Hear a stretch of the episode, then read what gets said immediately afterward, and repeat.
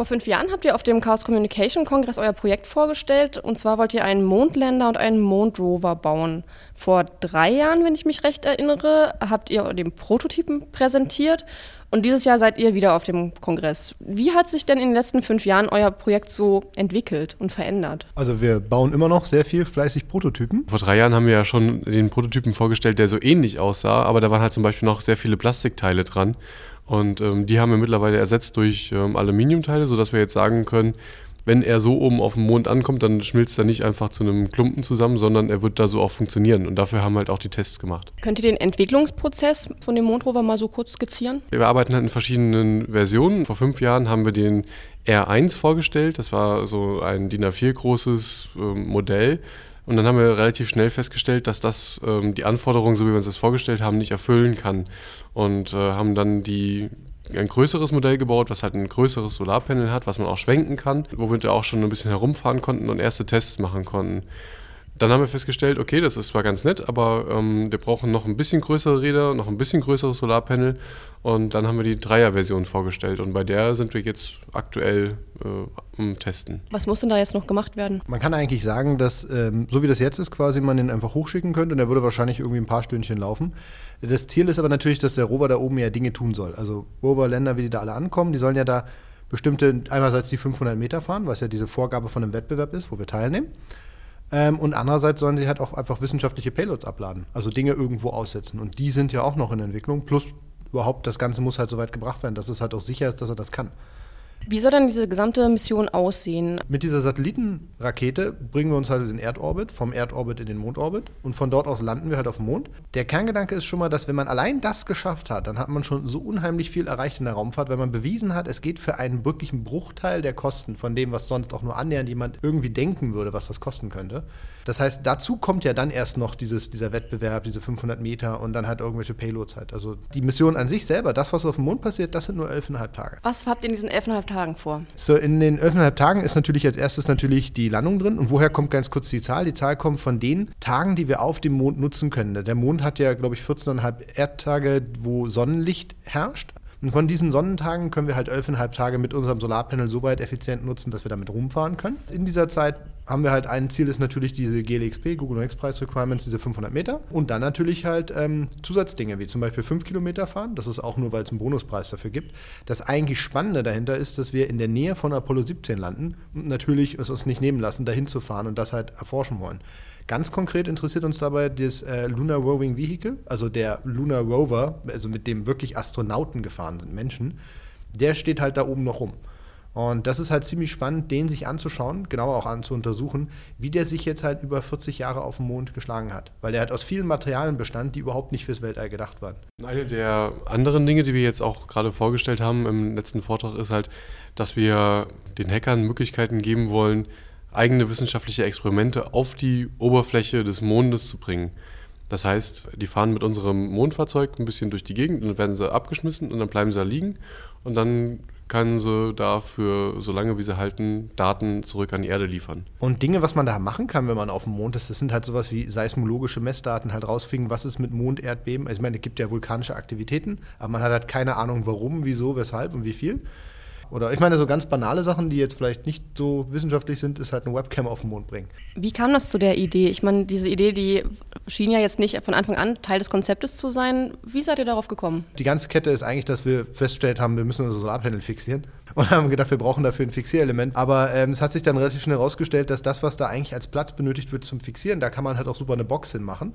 Davon brauchen wir zwei Boxen an beiden Seiten. Wir haben zwei Rover, also haben wir vier solcher Boxen und dann festgestellt, dass wenn wir diese Boxen passend definieren, also mit bestimmten Halterahmen und so weiter, dann kann man die halt nutzen, um da CubeSat-Hardware reinzubauen. CubeSat, das ist ein Raumfahrtstandard für Technologie, den halt jeder Otto-Normalverbraucher machen kann. Also jeder kann CubeSats, das sind Mini-Satelliten, ins All schießen für 10.000 bis 20.000 Euro.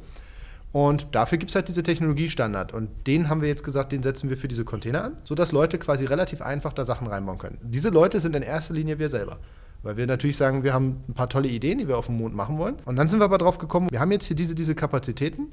Und wir nehmen jetzt einfach im Prinzip zwei Kilogramm und zwei CubeSat-Einheiten und nehmen die zur Seite und sagen, die wollen wir der Allgemeinheit rausgeben. Weil das eine einzigartige Gelegenheit ist, die es so aus unserer Sicht nie wieder geben wird. Welche Voraussetzungen müssen denn diese extra Payloads erfüllen, um da bei euch mitfliegen zu können? Die Experimente, die wir da hochschicken, die müssen auf jeden Fall offen sein. Die müssen innovativ sein. Das heißt, es muss halt irgendwas sein, was noch nie so gemacht wurde und was halt auch irgendwie einen technologischen Mehrwert bringt. Das letzte war, es muss ready bei 2016 Achso, richtig, sein. genau, ja. Also ganz einfach, es muss so schnell fertig sein, wie wir hoch zum Mond fliegen wollen. Bis wann kann man denn die Ideen bei euch einreichen? Ich betone ab 15. Januar, also, aber wir wollen ab 15. halt eine große Pressemitteilung und alles rausgeben und dann auch so eine kleine Plattform machen. Und unser Zeitplan ist relativ knapp, dass wir sagen, wir haben dann einen Zeitraum von insgesamt drei Monaten, wo Leute das halt einreichen. Dann gucken wir es uns kurz an. Wir machen jetzt keine große Bewertung, dafür haben wir auch nicht gar nicht die Manpower. Was wir machen, ist nur so ein simples Screening, dass wir halt all so einen Kram rausschmeißen, der offensichtlich nicht passt. Beispiel irgendwelche religiösen Sachen. Und sobald dieses Screening durch ist, dann haben wir halt überlegt, dass wir dann den verbleibenden Teil, je nachdem wie viele das sind, für das halt einfach die Leute einfach selbst entwickeln lassen und wir gucken, wer halt wirklich so weit kommt, dass er halt auch mitkommen kann. Es gibt am Ende dann halt eine Top-3-Selektion, deswegen Top 3, weil wir immer noch davon ausgehen, dass einer von diesen dreien wahrscheinlich nicht durch die Qualifikationstests schafft. Qualifikationstests sind halt Thermal-Vakuum, Vibrationstests. Die, die Maße sind genau 10 mal 10 cm und 1,33 Kilo. Es muss aber nicht so ganz den richtig harten Anforderungen wie unsere Hardware überleben, weil da gibt es zwei Besonderheiten. Einerseits, je nachdem, was es ist, muss es ja nicht lange funktionieren. Also wenn es nur ein Sensor ist, der nur einmal irgendwas messen soll oder auf dem Weg irgendwelche Strahlungsmessungen machen soll, dann kann es schon sein, dass er so designt ist, dass klar ist, dass er vielleicht nach ein paar Stunden kaputt geht. Aber vielleicht hat er ja bis dahin seinen Job schon getan. Wenn das schon so gedacht ist, das kann okay sein. Und das zweite Wichtige ist, wir sind, glaube ich, auch okay damit, wenn derjenige nicht ganz die Anforderungen erfüllt, solange sichergestellt ist, dass er unsere Mission nicht gefährdet. Das ist natürlich das Wichtigste für uns. Ihr habt jetzt gerade in dem Interview, aber auch in eurem Vortrag das Jahr 2016 genannt. Steht denn das Startdatum schon fest? Um den Preis zu gewinnen, wäre es schön, wenn wir bis Ende 2016 da oben sind. Ziel ist halt eigentlich Q3 2016. Der große Knackpunkt ist halt einfach die Finanzierung von dem Launch Vehicle. Da versuchen wir unser Bestes, dass wir das gut hinkriegen mit Sponsoren zusammen. Aber es ist schon so, dass man sagen kann, fast 80 Prozent der gesamten Kosten entfallen am Ende darauf. Also wir haben uns halt angeguckt, was es für verschiedene Raketen gibt.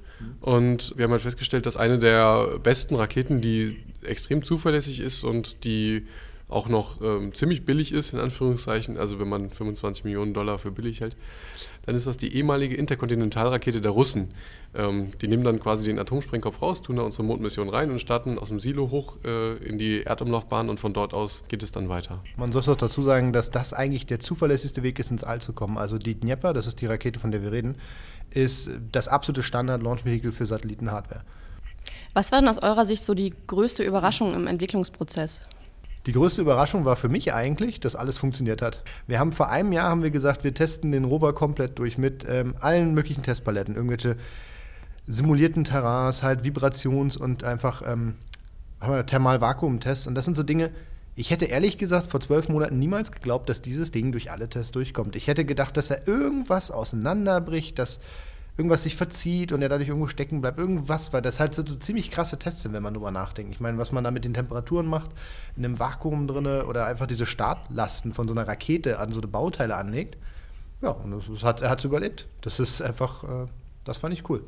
Zu eurer Gruppe, ihr nennt euch Part-Time Scientists. In eurem Namen steckt ja Part-Time, Teilzeit. Wie viel Teilzeit nimmt denn das Projekt jetzt tatsächlich in Anspruch, wenn man das jetzt sieht, wie viel ihr in den vergangenen Jahren geschafft habt? Also das Lustige ist, dass ich zum Beispiel als Part-Time Scientist irgendwie ein Oxymoron bin, weil ich eigentlich ein Fulltime Scientist bin. Also ich bin Doktorand an der TU Hamburg und kann im Rahmen meiner Doktorarbeit halt auch sehr viel Zeit in die Part-Time Scientists reinstecken. Wenn man Vollzeit damit definiert, dass man irgendwo acht Stunden am Tag arbeitet, dann arbeiten wir alle Vollzeit. Es ist halt so, wenn man Dinge gerne tut, dann ähm, ja, dann ist es halt etwas anderes, als wenn man quasi acht Stunden am Tag dafür bezahlt wird, irgendwie vor einem Computer zu sitzen und auf eine Maus zu klicken. Genau. Also, also sagen wir mal, also das, was man üblich halt, eigentlich kann man äh, das, was PTS macht, schon mit einem guten Startup vergleichen. Also mit so einem kleinen Luft- und Raumfahrtunternehmen, was aber wirklich eher so Startup-mäßig ist.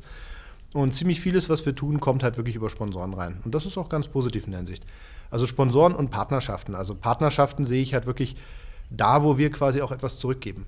Und das ist eigentlich fast immer der Fall. Also es gibt eigentlich kaum den Fall, dass wir quasi nur von jemandem Geld kriegen dafür, dass wir seinen Namen irgendwo hinschreiben. Habt ihr nach dem Projekt vor, diese Expertise, die ihr dann aufgebaut habt, irgendwie weiter zu nutzen? Baut ihr dann noch einen zweiten Rover oder dann vielleicht einen Mars Rover oder? Also das ist eine sehr spannende Frage, worüber wir auch viel nachdenken. Also es wäre natürlich extrem schade, wenn das Know-how nach dem Wettbewerb irgendwie verschütt gehen würde. Das wollen wir auf jeden Fall vermeiden sondern äh, es wäre natürlich irgendwie schon sehr, ähm, sehr schön, wenn wir es schaffen könnten, die, dass unser Rover dann zum Beispiel für, von der ESA weiter eingesetzt wird, um halt äh, die äh, die, Mars unter, äh, die, die Mondunterkünfte, die sie da mal sich überlegt haben, zu realisieren. Das wäre auf jeden Fall ein Best Case. Was sind eure nächsten Schritte? Was müsst ihr noch machen, damit ihr 2016 launchen könnt? Ein großer Schwerpunkt im nächsten Jahr ist halt wirklich so, die einzelnen Teile sich noch genauer anzuschauen. Also jetzt, was wir machen wollen, ist im Bereich der Elektronik weiter integrieren. Also dass wir halt gucken, dass diese ganzen Module passen. Da gibt es halt sowas, nennt sich bei uns Backbone vom Rover, also dieses Rückgrat.